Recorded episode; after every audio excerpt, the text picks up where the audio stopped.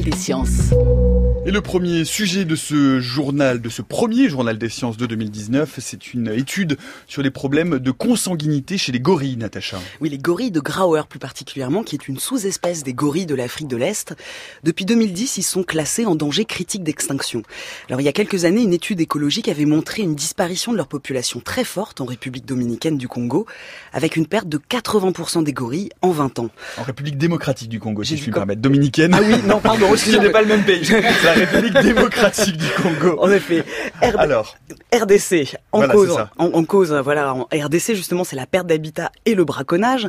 Et plusieurs études se sont déjà intéressées aux conséquences génétiques d'une telle chute démographique chez ces primates. Alors là, les chercheurs ont analysé le génome d'une cinquantaine de spécimens. Ils les ont comparés à d'anciens échantillons conservés par les musées. Et les résultats montrent que ce déclin démographique a impacté la santé génétique des gorilles. Sabrina Krief est l'une de nos plus grandes primatologues. Elle est maître de conférence au D'histoire naturelle de Paris.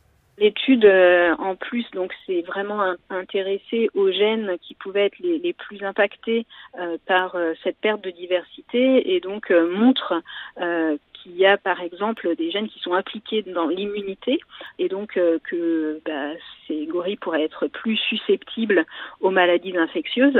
Et euh, d'autre part euh, une baisse aussi euh, de la fertilité, par exemple chez, les gorilles de montagne, ou encore une augmentation de la susceptibilité aux malformations. Et donc ça pourrait expliquer un aspect qu'on voit fréquemment chez les gorilles de montagne, qui est une fusion des doigts et tout particulièrement des doigts de pied. Donc euh, pour les gorilles de montagne, en fait, il reste moins d'un millier d'individus séparés en deux populations entre trois pays. Donc le Rwanda, l'Ouganda et la République démocratique du Congo. Donc là, on, imaginait bien qu'il euh, y avait une certaine consanguinité au sein de, ces sous-populations. Mais pour les gorilles de Grower, dont l'habitat était plus large, euh, on pensait que peut-être l'impact n'était pas aussi important des menaces qui pesaient sur eux. Alors ce qui est important avec ces études sur les grands singes, hein, ces mammifères charismatiques, c'est qu'on attire l'attention sur des espèces, phares, mais ça signifie hein, que des centaines d'espèces sont sujettes au même problème. C'est le cas par exemple des tigres blancs ou des orang-outans en Asie du Sud-Est. Les sous-populations sont si peu nombreuses que cela ne permet pas de maintenir une diversité génétique et donc la viabilité des groupes persistants. Les résultats de cette étude suggèrent donc que ces déclins de population peuvent avoir de graves conséquences à long terme sur la survie des espèces et selon Sabrina Krief, la façon même dont sont préservées ces espèces est problématique. Ce qui est très intéressant dans les études récentes, c'est que les analyses montrent euh, qu'en fait, euh, ce sont principalement euh, les populations périphériques qui ont subi le plus ces menaces alors que ces populations, même si elles ont une perte de, diversité génétique, sont celles qui, au final, pourraient enrichir à nouveau euh, les populations les plus importantes qui restent. Donc, euh, les, études récentes montrent à quel point il ne faut pas négliger ces populations qui souvent sont en dehors des aires protégées et euh, que toutes les initiatives qui sont par exemple des, initiatives des communautés locales peuvent avoir vraiment un rôle très important en protégeant des petites populations résiduelles.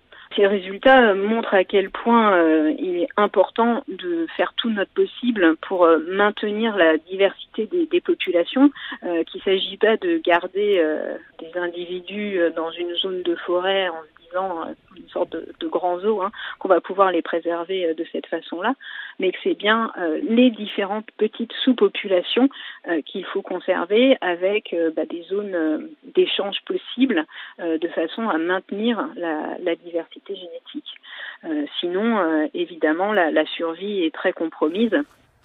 Et en bref, depuis mardi, la sonde de la NASA New Horizon survole l'astéroïde Ultima Thule, l'objet le plus lointain euh, que nous connaissions dans notre galaxie. Et depuis son lancement il y a 12 ans, la sonde a pour mission l'étude du système plutonien et de la ceinture de Kuiper, la région la plus reculée de notre système solaire.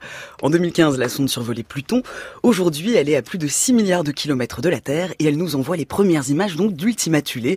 C'est un astéroïde minuscule, il fait 20 à 30 kilomètres de diamètre, il est rouge-brun et avec ses deux sphères collées l'une à l'autre. Il ressemble à une grosse cacahuète ou un bonhomme de neige, mais la NASA le considère comme un fossile très précieux du système solaire. Et tout de suite, une rectification de Sébastien Carassou. C'est pas l'objet le plus lointain qu'on connaisse de la galaxie? Pas de la galaxie, non, du système Du système solaire. solaire, qu'est-ce que j'ai Eh dit? oui. J'ai dit la galaxie, mon Eh Dieu, oui, mais mais oui, non. pas le seul, car France Info. TV a fait la même erreur. que Oui, vous. mais on, est, on essaye d'être un peu plus précis. Évidemment, du système solaire. Décidément, c'est le, c'est le début de l'année. Il faut se reroder. Allez, on continue. Allez, le deuxième sujet de ce journal, dans Science, dans la revue Science aujourd'hui, la publication euh, d'un modèle de physique pour décrire l'hydrodynamique des foules. Alors pour comprendre le mouvement d'une foule, cette équipe française est partie d'un principe simple. La foule est un matériau comme un autre. Ils ont observé les coureurs d'un marathon, celui de Chicago en 2016. C'est une course qui rassemble 30 à 40 000 individus, une foule extrêmement dense qui se prête bien à la mécanique des milieux continus. Ils se sont intéressés à une zone particulière, la zone de départ. Ils ont mesuré tout du long la vitesse et les mouvements des coureurs, comme un liquide qui s'écoule. Ils en ont tiré un modèle qui a été capable de prédire les mouvements des coureurs du marathon de Paris en 2017. Alors là, la grande nouveauté de ce travail, c'est que jusqu'à présent, les modèles existants reposaient toujours sur des hypothèses comportementales fortes. Denis Bartolo est professeur de physique à l'École normale supérieure de Lyon. Il a dirigé cette étude et il nous parle de la particularité de sa méthode. Cette méthode, elle est complètement analogue à celle que vous utilisez, par exemple, pour sonder les propriétés mécaniques d'un matériau. Alors, si vous pensez à un matériau solide, une façon de tester ses propriétés mécaniques, eh ça consiste à venir solliciter, euh, euh, en, lui appuyant dessus sa frontière, en appliquant une force donnée, vous allez mesurer la déformation, et la relation entre la force et la déformation, vous vous renseignez sur les propriétés mécaniques. Et c'est exactement ce qu'on a fait. C'est-à-dire que quand on a observé les foules répondre aux mouvements répétés euh, des organisateurs, on a pu voir effectivement que des ondes de densité et de vitesse se propageaient dans la foule. Et en étudiant la propagation de ces ondes, on a pu euh, effectivement euh, décrire quantitativement les règles de l'hydrodynamique des foules. Ça, c'est la première fois que justement on a un modèle physique testé euh, expérimentalement. Euh, exactement. Je crois que ça, c'est le, le, point clé. Nous, notre point de vue, ça a été de dire tous les piétons obéissent, comme tous les autres objets macroscopiques qui nous entourent, euh, aux lois de la mécanique. Ils obéissent à deux lois de conservation. Ce qu'on appelle la conservation de la masse, ça c'est la première loi. Et la seconde loi, c'est une loi de physique qui est très simple, ce qu'on appelle la conservation de l'impulsion. Bon, ben, ces euh, deux lois euh, sont euh, suivies par l'intégralité du système macroscopique qui nous entoure. Les foules humaines n'échappent pas à la règle. Et en bref, euh, une étude parue dans la revue PNS revient sur ce morceau de croûte terrestre qui est manquant et dont on avait du mal à trouver des explications justement sur cette disparition. Alors cette croûte terrestre manquante, hein, c'est ce qu'on appelle la grande discordance. C'est l'un des mystères les plus persistants de la géologie. Hein. Dans les archives géologiques de la planète, un morceau semble avoir disparu. C'est ce qu'on peut observer par exemple au Colorado devant les différentes strates du Grand Canyon. Alors là, dans cette étude, cette disparition serait le fruit d'une érosion glaciaire. Les géologues relancent la théorie de la Terre boule de neige, et selon eux, la planète était quasi recouverte de glace il y a 700 millions d'années. 2019 sera l'année internationale du tableau de Mendeleïev pour l'UNESCO. Oui, le tableau périodique des éléments fête son 150e anniversaire. Pour tous les chimistes et physiciens, aujourd'hui, cette table reste la référence. Par ailleurs, en 2016, quatre nouveaux composés ont rejoint les 114 éléments du classement. Pour célébrer cette invention, l'UNESCO organise une centaine d'événements à travers le monde. Et pour conclure, comme chaque semaine, là aussi on garde les bonnes habitudes par notre rubrique de sciences improbables, lendemain de fête oblige, les neuroscientifiques euh, ont trouvé une réponse à la question euh, pourquoi l'alcool beaucoup trop d'alcool, ce qui est évidemment déconseillé, nous fait perdre la mémoire, Natacha. Alors le, le vieil adage voudrait que l'alcool tue les cellules du cerveau.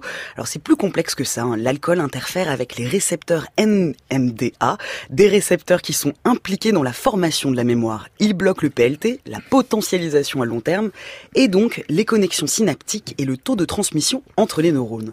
En d'autres mots, sous une trop grande quantité d'alcool, le cerveau ne produit pas de souvenirs.